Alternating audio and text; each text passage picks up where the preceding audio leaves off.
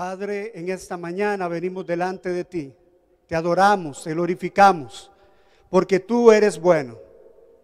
Te pedimos que hables a nuestra vida, a nuestro corazón, que nos redargullas, que nos exhortes, que nos enseñes.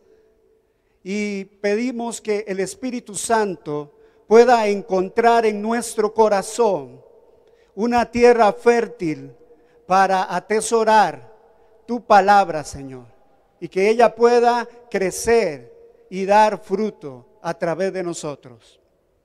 En el poderoso nombre de Jesús. Amén y amén. En esta mañana, el tema que queremos compartir es la fe que vence el temor.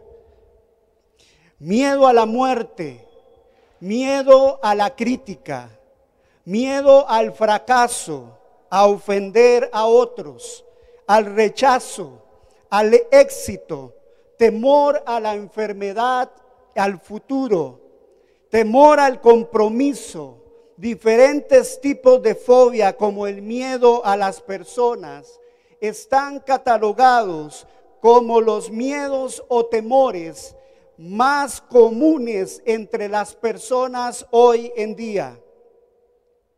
El temor es una reacción emocional a un peligro que se percibe.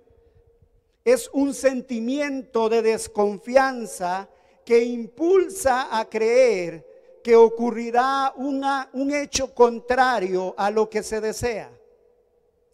Todos, sin excepción, sentimos miedo en algunas circunstancias este miedo nos puede ayudar a protegernos del peligro y ser prudentes. Sin embargo, en la mayoría de, las ocasiones, los temores son irracionales, tóxicos y tienen la capacidad de quitarnos la posibilidad de vivir vidas llenas de tranquilidad, de gozo y de paz.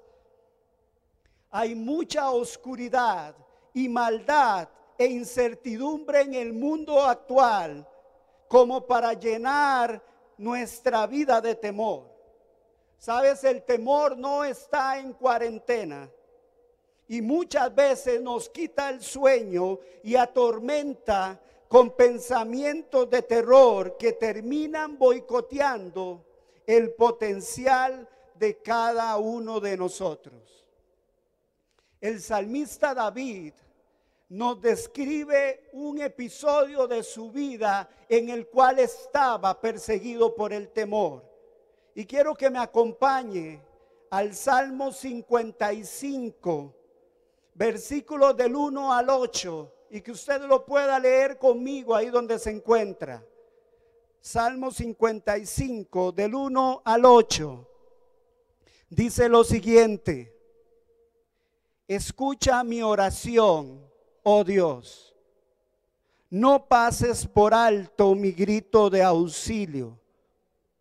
Por favor, escúchame y respóndeme, porque las dificultades me abruman, o sea, me angustian, me abaten. Mis enemigos me gritan y me lanzan perversas amenazas a viva voz me cargan de problemas y con rabia me persiguen. Mi corazón late en el pecho con fuerza. Me asalta el temor de la muerte. El miedo y el temblor me abruman y no puedo dejar de temblar. Si tan solo tuviere alas como una paloma, me iría volando y descansaría Volaría muy lejos a la tranquilidad del desierto. Qué rápido me escaparía de esta furiosa tormenta de odio. ¿Cuánto de esto que describe David en este salmo ha sido nuestra experiencia de vida? ¿Cuántos de nosotros nos hemos sentido asediados y acorralados por pensamientos negativos? ¿A cuántos de nosotros de repente ha llegado la voz del enemigo a sacudir nuestro interior con malas noticias? ¿A cuántos la voz del temor no los ha dejado descansar y les trae preocupación por problemas laborales, enfermedades que se asoman, problemas financieros?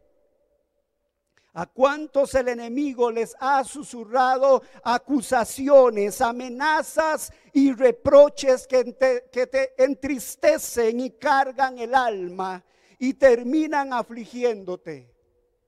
Dice el salmista David que el miedo y el temblor lo desesperaban. Dice que pareciera que la solución a este panorama, dice David, es escapar y aislarnos él dice, si yo tuviera alas como una paloma en este momento, lo que haría es huir de la situación que estoy viviendo. Me iría lejos de esta tormenta de odio. ¿Qué es lo que te quita el sueño hoy en día? ¿Qué es lo que crees que Dios no puede hacer? ¿A qué cosa le tienes miedo? ¿Qué te está robando la paz? ¿Qué es lo que te hace dudar de que vas a poder salir adelante? La palabra me enseña que nosotros no tenemos que andar por emociones, sino por fe. Cuando tú tomas decisiones dominadas por tus sentimientos, mayormente no vas a hacer la voluntad de Dios. Como a David vamos a tender a pensar que nuestra única opción es escapar, huir, escondernos en un refugio que nosotros hemos preparado. La falta de paz hizo que Job temiera lo peor y dice la palabra de Dios que le vino. Cuando dejas de confiar en Dios, tu miedo va a sustituir la esperanza. En Job capítulo 3, versículo 25 y 26, la escritura dice lo siguiente. Porque el temor que me espantaba me ha venido y me ha acontecido lo que yo temía. No he tenido paz, no me aseguré ni estuve reposado. No obstante, me vino turbación. Las emociones como el temor son provocadas por los que perciben nuestros sentidos como la vista y el oído. Yo te pregunto hoy, ¿qué estás tú escuchando? ¿A dónde estás mirando? La Biblia dice que la fe viene por el oír la palabra de Dios, pero también el temor puede venir por prestar oído a la voz del enemigo. ¿Se acuerdan del profeta Elías? Fue un hombre muy usado por Dios, pero también era un hombre que a veces se dejaba dominar por sus emociones. En este caso, por el temor. Por eso Santiago menciona de Elías que era un hombre sujeto a pasiones semejantes a las nuestras. Cuando la Biblia nos muestra a sus hombres, no nos da una versión editada con Photoshop, sino que nos los muestra tal y como son. Un día, dice la palabra de Dios, Elías retó a 850 profetas de Baal y Acera, que eran dioses paganos. Y dice que oró a Dios y cayó fuego del cielo sobre el altar y fue una manifestación portentosa, poderosa del poder de Dios delante de sus enemigos. Pero después pasó algo que quiero que usted me acompañe a leer en Primera de Reyes, capítulo 19, versículos del 1 al 4. Dice la historia bíblica que Acab dio a Jezabel la nueva de todo lo que Elías había hecho y de cómo había matado a espada a todos los profetas. Entonces envió Jezabel a Elías un mensajero diciendo, Así me hagan los dioses y aún me añadan, si mañana a estas horas yo no he puesto tu persona como la de uno de ellos. Viendo pues el peligro, Elías se levantó y se fue para salvar su vida. Y vino a Berseba que estaba en Judá y dejó allí a su criado. Y se fue él por el desierto un día de camino y vino y se sentó debajo de un enebro.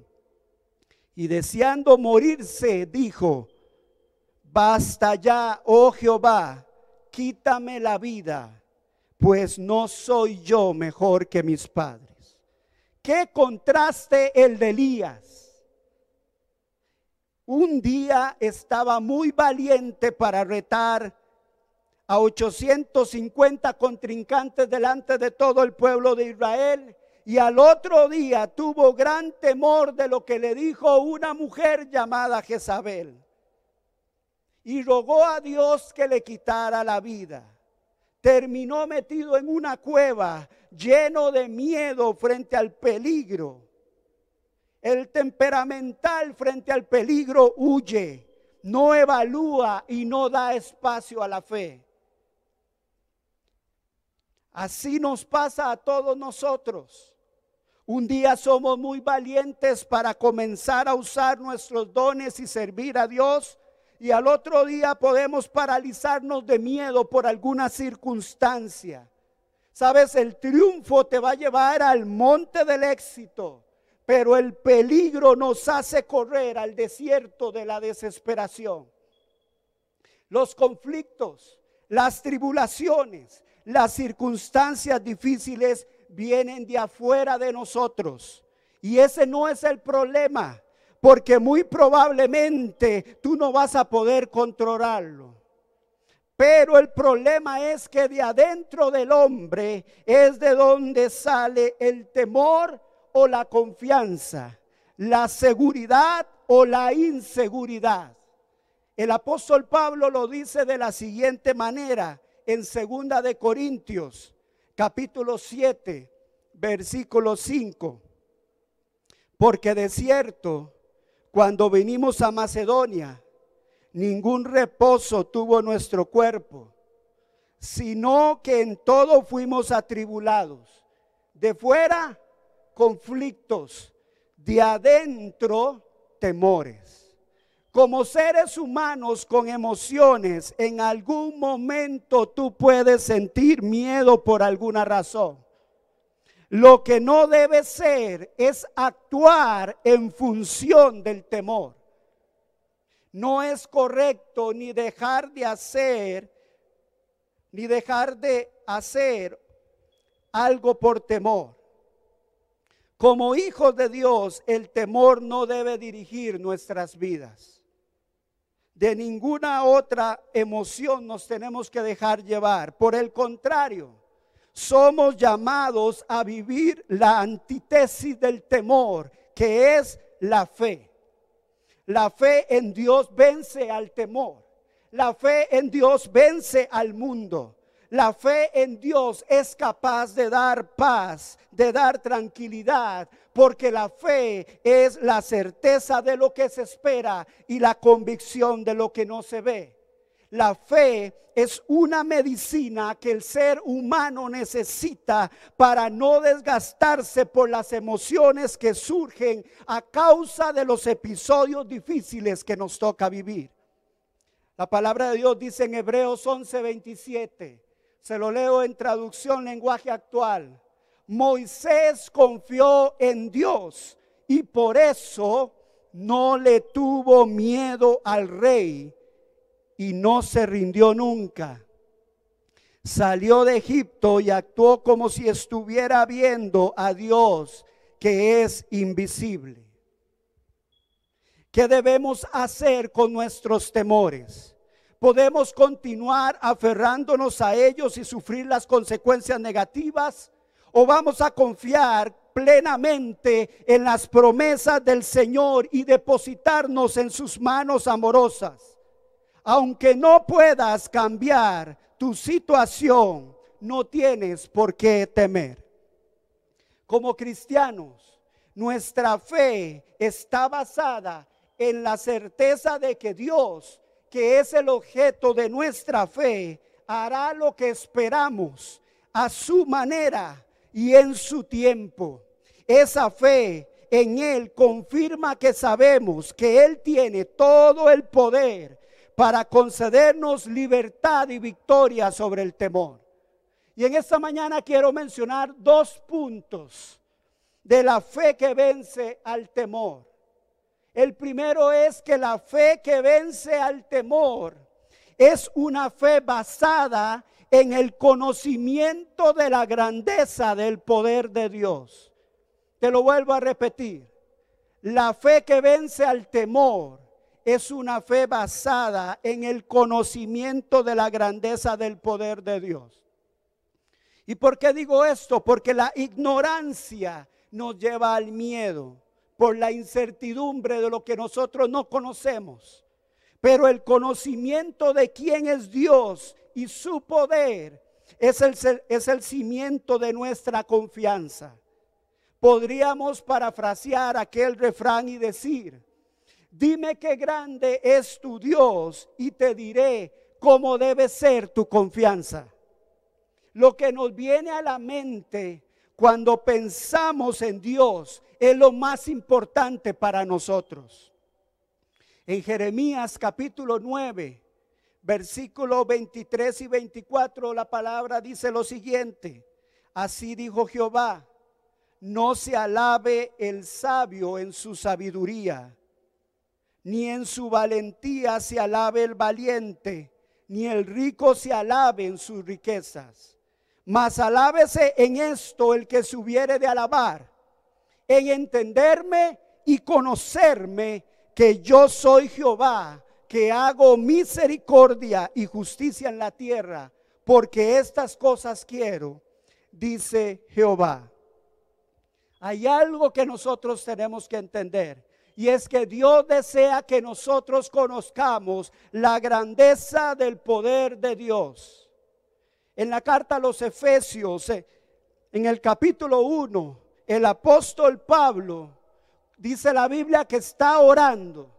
Y él está orando por los que creen en Dios y está orando por tres verdades muy importantes.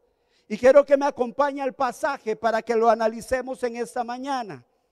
Efesios capítulo 1, versículos 17 y 18 dice de la siguiente manera. Pablo está orando y dice, pido que el Dios de nuestro Señor Jesucristo, el Padre glorioso, le dé espíritu de sabiduría y de revelación. ¿Para qué? Dice, para que lo conozcan mejor.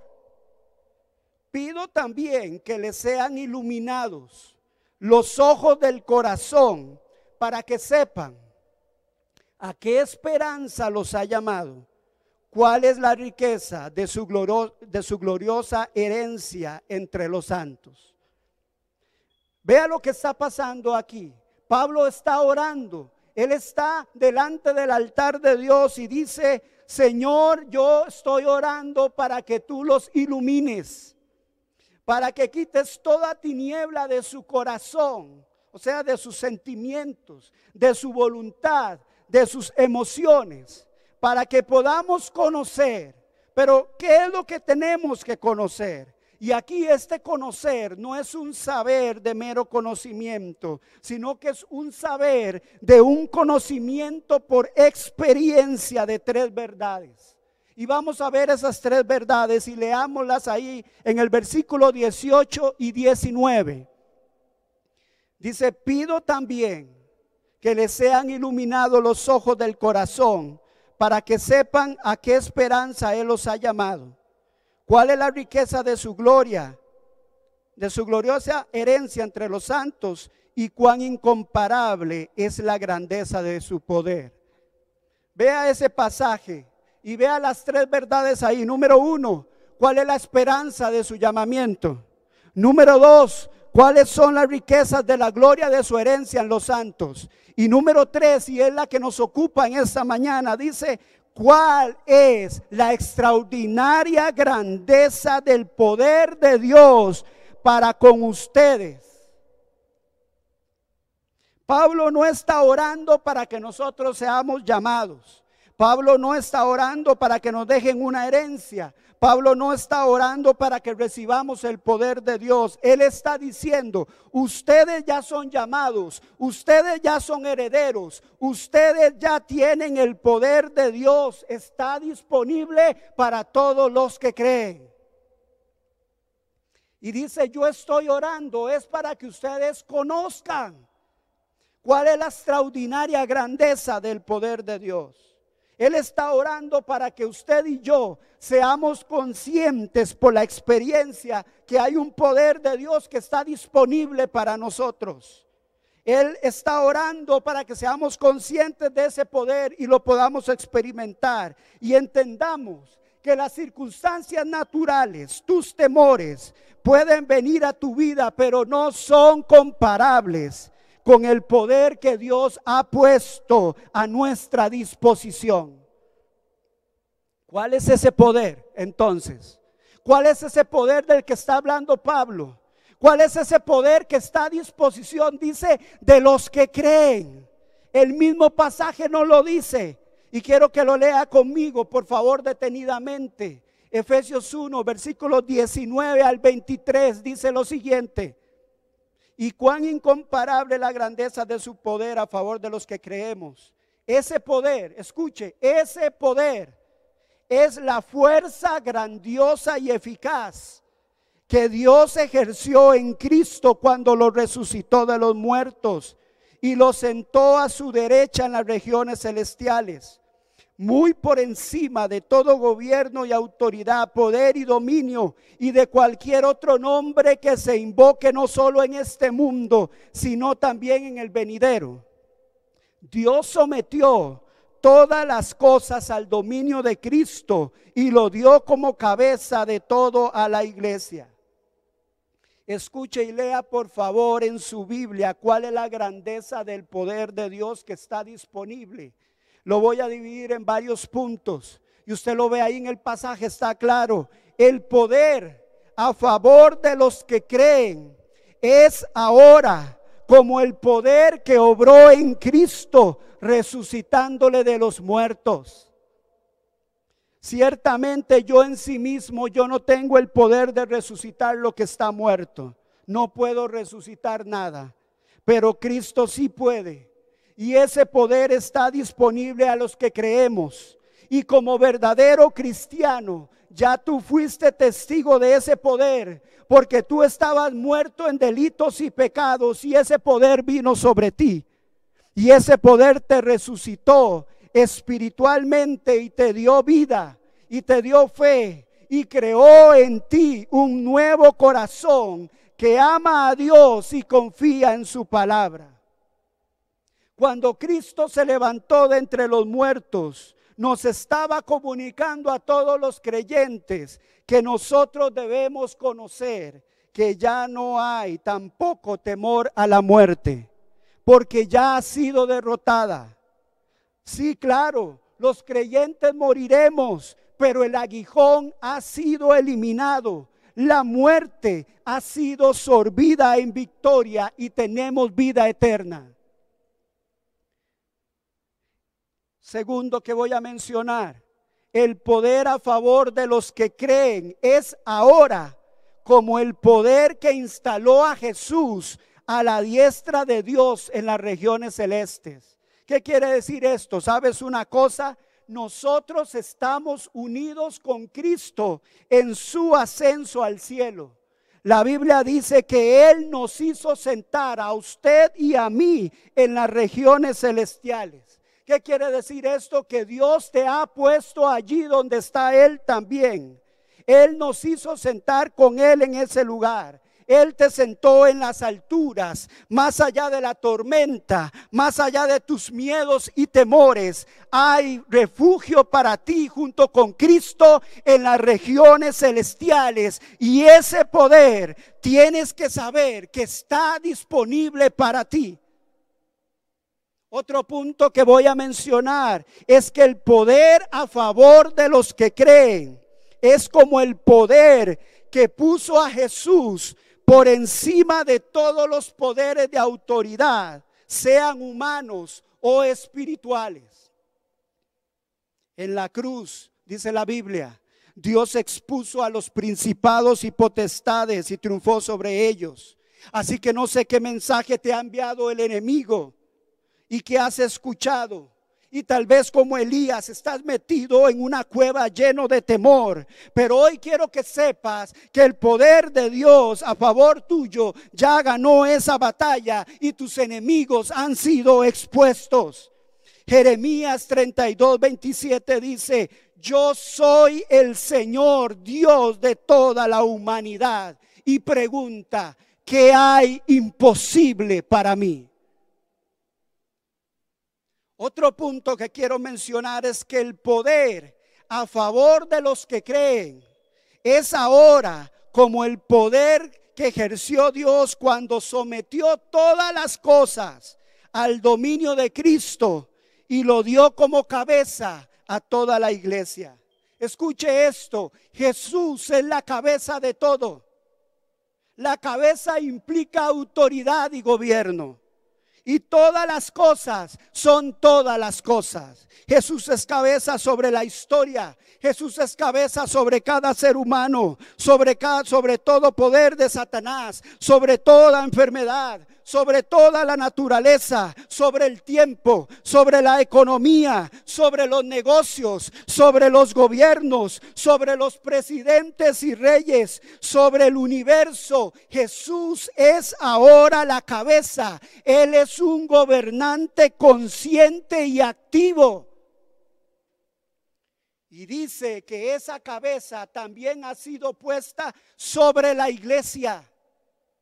Eso significa que todo ese poder y toda esa autoridad y toda esa sabiduría de esa cabeza nos sirve a nosotros porque Él es nuestra cabeza, nuestro líder, nuestro salvador, nuestro rey y nuestro amigo. Romanos 8:31 dice, ¿qué diremos frente a esto? Si Dios está de nuestra parte, ¿quién puede en contra nuestra? Cuando nosotros entonces, escúcheme bien, logramos comprender, logramos entender, logramos tener conocimiento de la grandeza del poder de Dios, entonces y solo entonces vas a poder tener conciencia de la providencia para nuestra vida porque el conocer su poder nos va a empujar a su providencia. Y esto nos lleva al segundo punto y último que quiero tocar en esta mañana. La fe que vence al temor, número uno, es una fe que está basada en el conocimiento de la grandeza de Dios. Y número dos, la fe que vence al temor es una fe que confía en Dios para su providencia. Nuestro enemigo se complace en hacer que estemos corriendo emocionalmente. Él toma las medidas, todas las medidas y caminos con tal de lograr que imaginemos todo tipo de cosas y situaciones. La mayoría de nosotros podrá saber que es pasar una noche en vela debido a pensamientos de temor y de preocupación.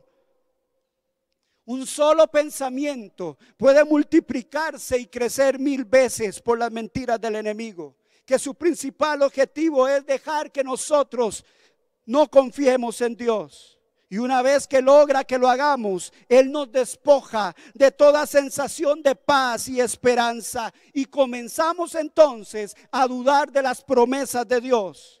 Y antes que nos demos cuenta, el temor entonces ha levantado una fortaleza dentro de mi vida y si tú no confías plenamente en Dios, entonces vas a dudar del camino que Él ya ha escogido para ti.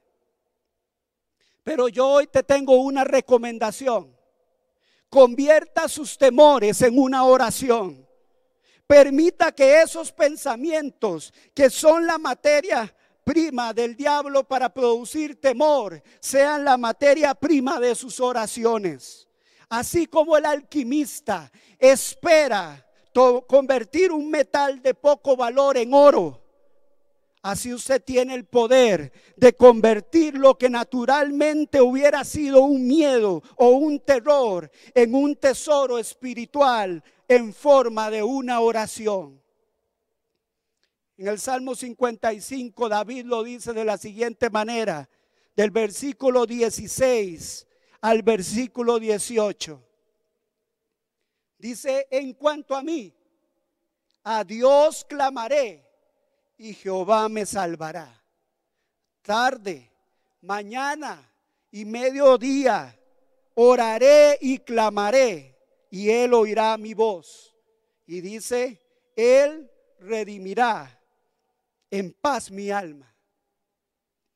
En el Salmo 56, 3, David menciona lo siguiente, cuando siento miedo, pongo en ti mi confianza. Entonces, en cuanto a mí, que soy un hijo de Dios, yo sé entonces dónde yo voy a poner y a centrar mi vida. Yo sé dónde, de dónde viene mi respuesta.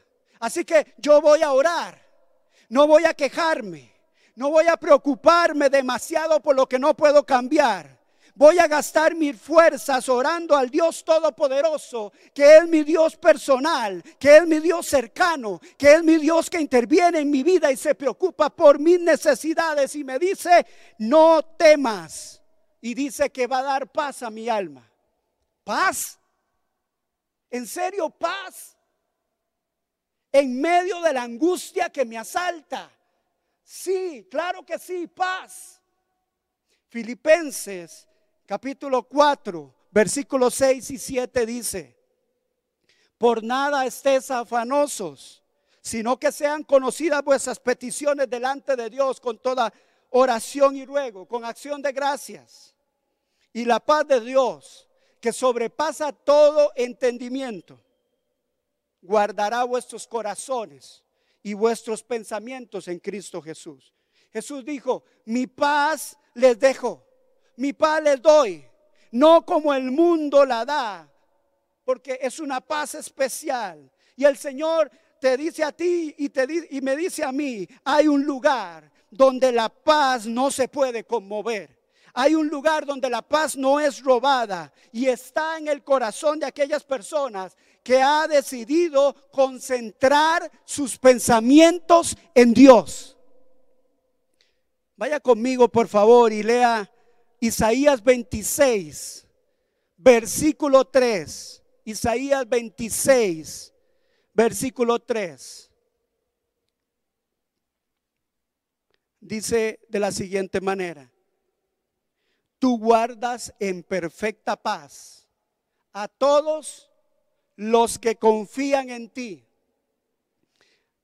A todos que dice, los que concentran en ti sus pensamientos.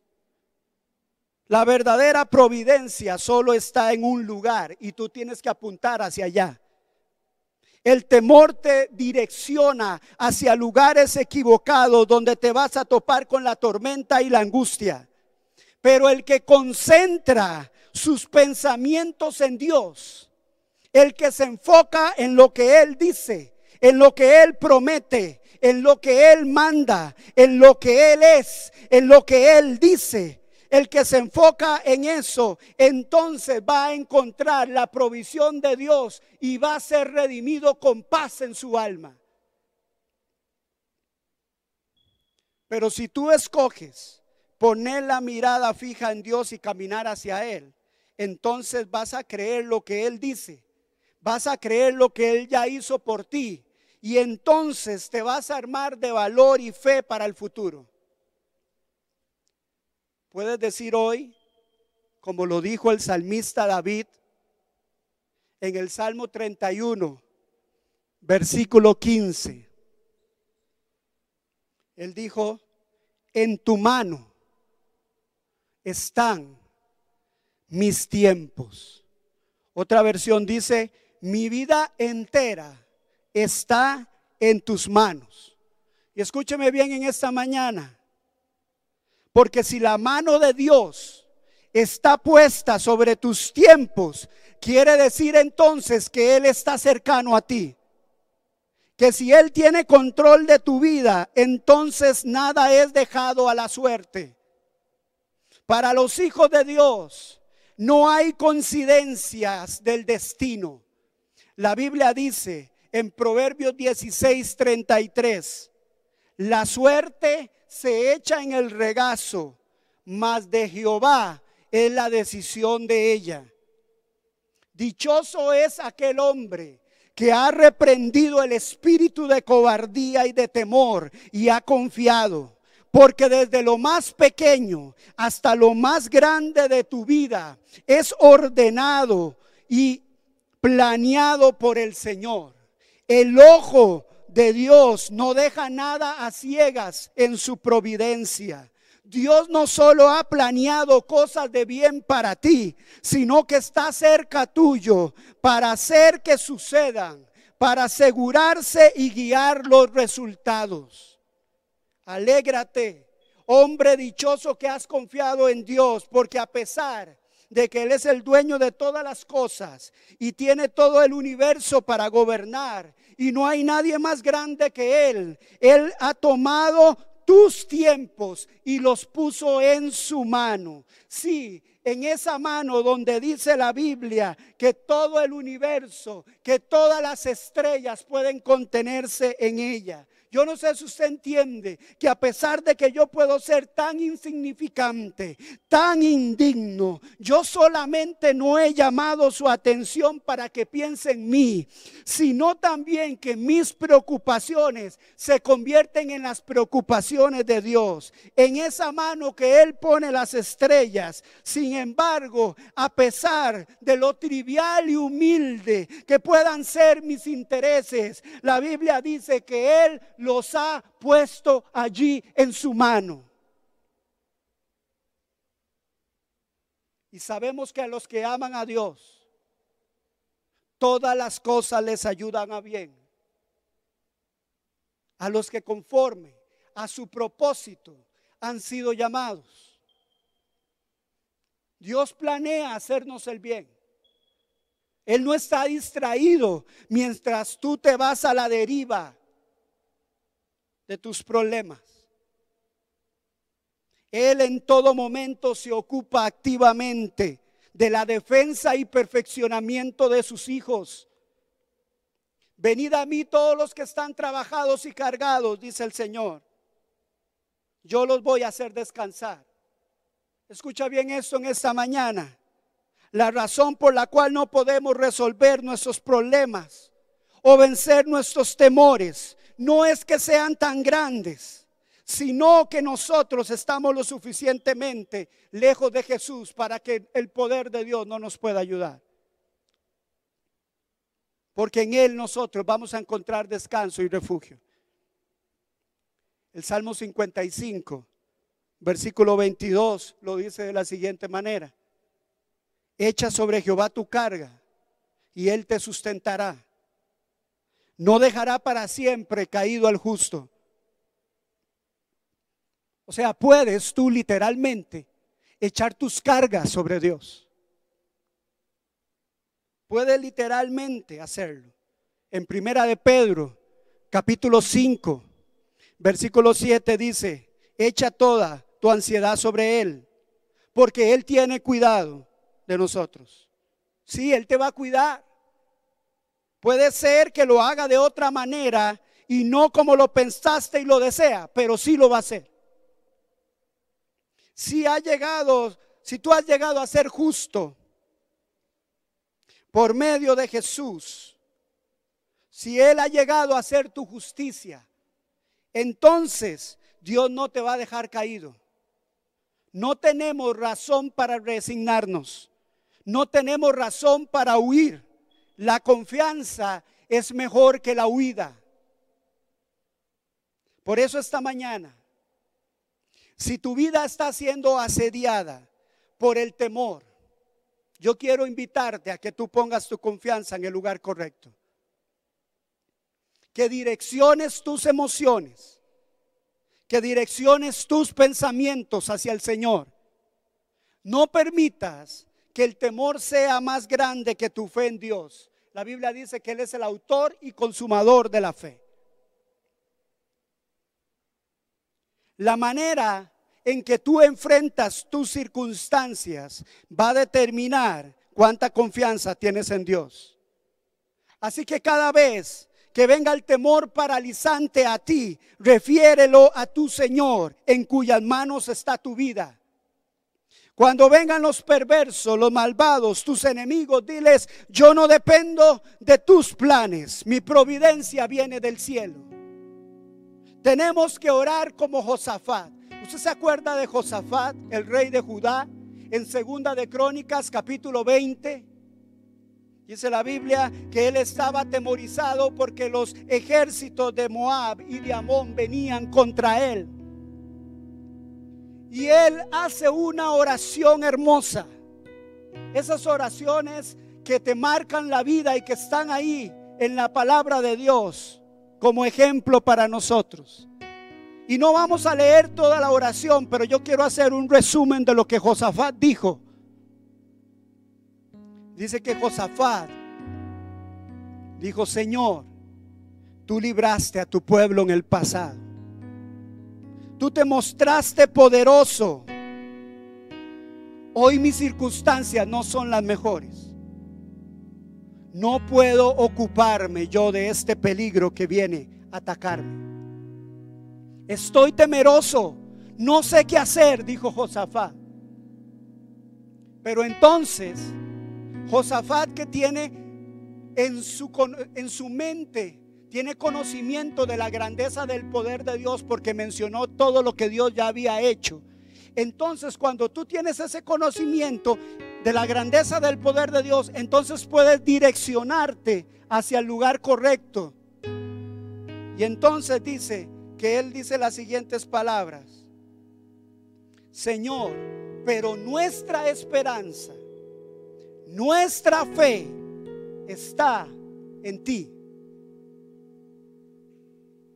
Puedes fijar tu mirada en el desastre inminente o poner tus ojos en Dios y confiar. Y recibir una respuesta así como la recibió Josafat. Que dice que después que él oró, había un levita. Y vino el Espíritu de Dios sobre ese levita.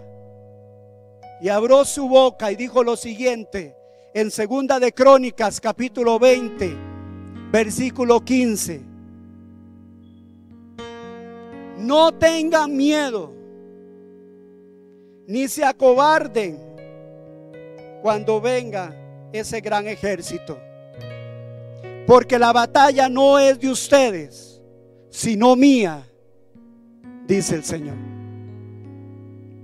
Cuando tú recibes de Dios esta resolución, cuando tú recibes de Dios esta respuesta, entonces y solo entonces vas a tener la capacidad de hablarle a los que están a tu alrededor, viviendo tus mismas o diferentes circunstancias, y les vas a decir, como Josafat le dijo al pueblo después de recibir la respuesta de Dios. Cuando eh, Josafat recibió la respuesta de Dios, él se fue al pueblo y entonces les dijo, confíen en el Señor y van a ser librados.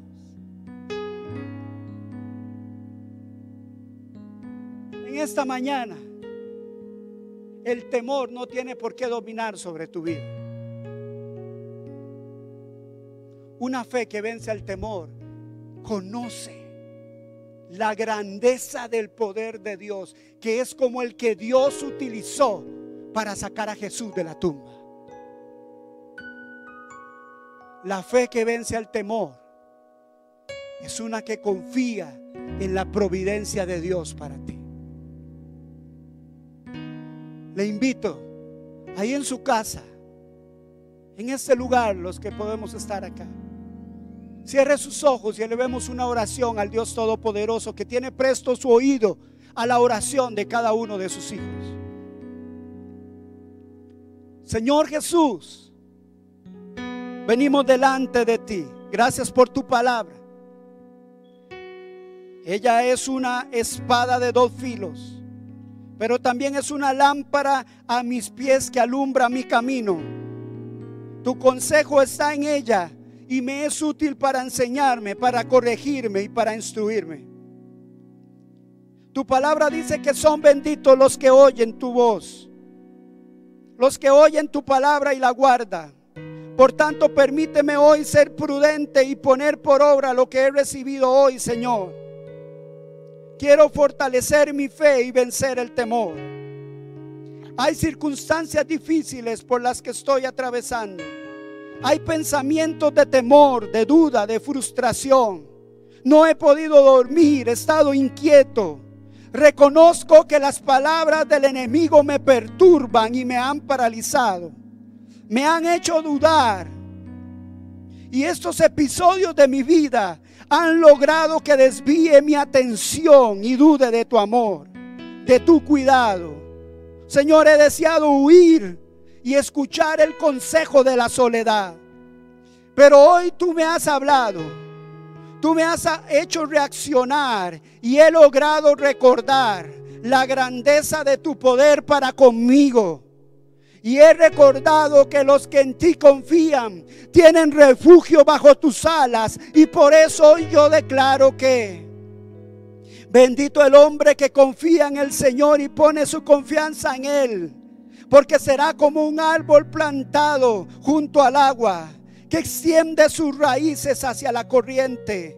No teme que llegue el calor y sus hojas están siempre verdes y en la época de sequía no se angustia y no deja de dar fruto. Señor, el día en que temo, yo en ti confío, porque tú no me has dado un espíritu de cobardía, sino de poder, de amor y de dominio propio. Porque tú eres mi Dios y tú me sostienes de tu mano derecha y me dices, no temas porque yo te ayudo. Y aunque yo ande en valle de sombra y de muerte, no temeré mal alguno, porque tú estarás conmigo. Tu vara y tu callado me infundirán aliento. Tú eres mi escudo y mi fortaleza. Señor, tú me libras de los peligros ocultos y de enfermedades mortales. Y no temeré al peligro de muerte. Porque cuando cruce por las aguas, tú vas a estar conmigo. Porque cuando cruce por los ríos esas aguas no me van a cubrir. Y cuando camine por el fuego no me quemarán ni me abrazarán las llamas. Porque tú eres mi amparo y mi fortaleza. Eres mi pronto auxilio en las tribulaciones. Tú me diste el escudo de tu salvación y tu diestra me sustenta y tu bondad me ha engrandecido. Y esto es porque cada día por la mañana he podido escuchar de tu misericordia. Porque en ti he confiado y tú me haces saber el camino por donde yo he de andar. De manera que puedo decir hoy confiadamente, el Señor es mi ayudador. No temeré lo que me pueda hacer el hombre. Todo lo puedo en Cristo que me fortalece. Gracias Señor. Todo esto lo proclamamos y creemos en el poderoso nombre de Jesús. Amén y amén. Espero tú hayas recibido esa palabra y la atesores en tu vida y en tu corazón. Que Dios haga crecer esta palabra y te acerque cada día más en Él. Dios les bendiga familias. Dios les guarde. Dios les bendiga grandemente en medio de cualquier situación.